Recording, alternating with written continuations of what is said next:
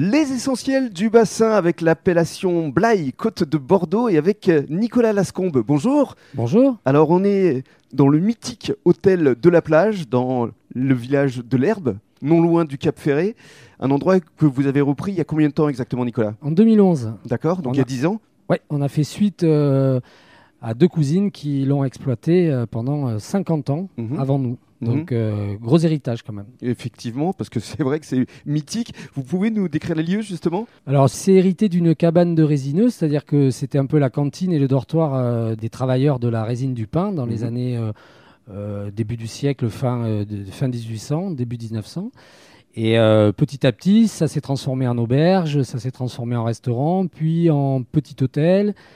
Puis, euh, au fil du temps, c'est devenu une institution de la restauration euh, du Cap Ferré, sous l'impulsion de Janine et Michou, qui ont tenu euh, l'affaire à 50 ans, Mhm. l'air de rien. Voilà. Alors, com- combien de couverts exactement? On a euh, 120 places dedans et à peu près pareil à l'extérieur. Mhm, ça, ça fait quand même du monde, Oui, surtout sur euh, surtout euh, sur cette avec période estivale voilà, notamment. et puis avec des installations. euh, on est d'une cabane, hein, finalement, c'est une cabane comme les Oui. cabanes d'ostréiculteurs. Elle est un peu ça. plus grosse Un que peu- les autres, Un peu plus grande, oui. un peu plus grande que les autres, mais c'est un peu ça l'esprit. C'est une c'est une cabane au bord de l'eau. Et les, les spécialités, poissons, mais viande aussi? Oui, viande aussi parce que parce que en Gironde, en Nouvelle-Aquitaine, il y a énormément de, de production de, de, de canards, de bœufs, donc on, on propose autant l'un que l'autre Mhm. euh, et ça fait le plaisir des, des habitués qui habitent au Cap Ferré, autant que des, des gens qui viennent de plus loin et, et du monde entier. Et avec les huîtres de Joël Dupuche notamment.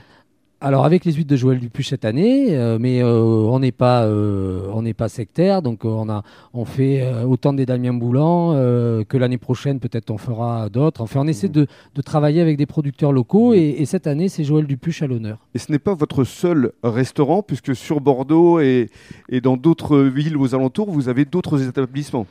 Oui, euh, c'est, ça doit être une maladie, mais effectivement, on a, on a huit restaurants et, et qui chacun ont des entités très différentes, euh, toujours avec un dénominateur commun. C'est, c'est de la convivialité, c'est essayer de, d'accueillir les gens un peu comme à la maison, comme en famille, et euh, de faire travailler l'environnement local, les producteurs de légumes ou de viande, ou, ou les pêcheurs ou les ostréiculteurs. voilà. Il y a toujours le même dénominateur commun, la convivialité comme à la maison et des produits locaux. Mhm. Avec euh, notamment une institution, c'est euh, la brasserie bordelaise, avec euh, là combien de couverts euh? C'est un peu plus grand, on a 240 places. ouais. Ah oui, quand même. Avec les cuisines apparentes. euh, Oui, on a une cuisine ouverte, on a deux cuisines dans le restaurant, on a plusieurs salons et euh, on a plusieurs étages. euh, c'est vraiment un- une- typique, une brasserie du cœur de Bordeaux, de l'ancien Bordeaux, rue Saint-Rémy. Et puis côté vin, beaucoup de références justement bordelaises. Oui, ça, on y tient depuis toujours. D'ailleurs, on a pu réussir, je pense. Euh, je me rappelle du début où euh, on n'avait pas, pas d'argent du tout et les, les- les- les viticulteurs bordelais nous portaient le vin et nous portaient une caisse de 12 et quand on l'avait vendu, on les payait. Bon, et du coup, on a toujours voulu garder cette euh, majorité de vins de Bordeaux. C'est, Mhm. Nos premiers clients, c'était les châteaux. Voilà, donc, euh, du Donc coup, euh, 90% de, de vin de Bordeaux à peu près voilà, à la carte. 90% et qui correspondent quasiment à, à 90% de nos, de nos chiffres d'affaires aussi. Et notamment des vins de Blaye comme le château Le Camplat. Exactement. Voilà, c'est une des pépites euh, que l'on avait euh, découvert à Blaye euh, il y a déjà peut-être presque 10 ans. hein. ça fait euh, oui, depuis le début quasiment. On travaille avec le Camplat.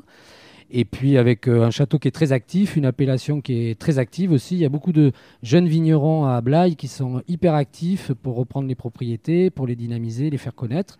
Et donc ça nous plaît beaucoup. Et bien justement, dans le cadre du deuxième podcast, on va faire la connaissance de Marion Reculé qui va nous parler de ce château Le Camplat. Nicolas, merci beaucoup. À bientôt.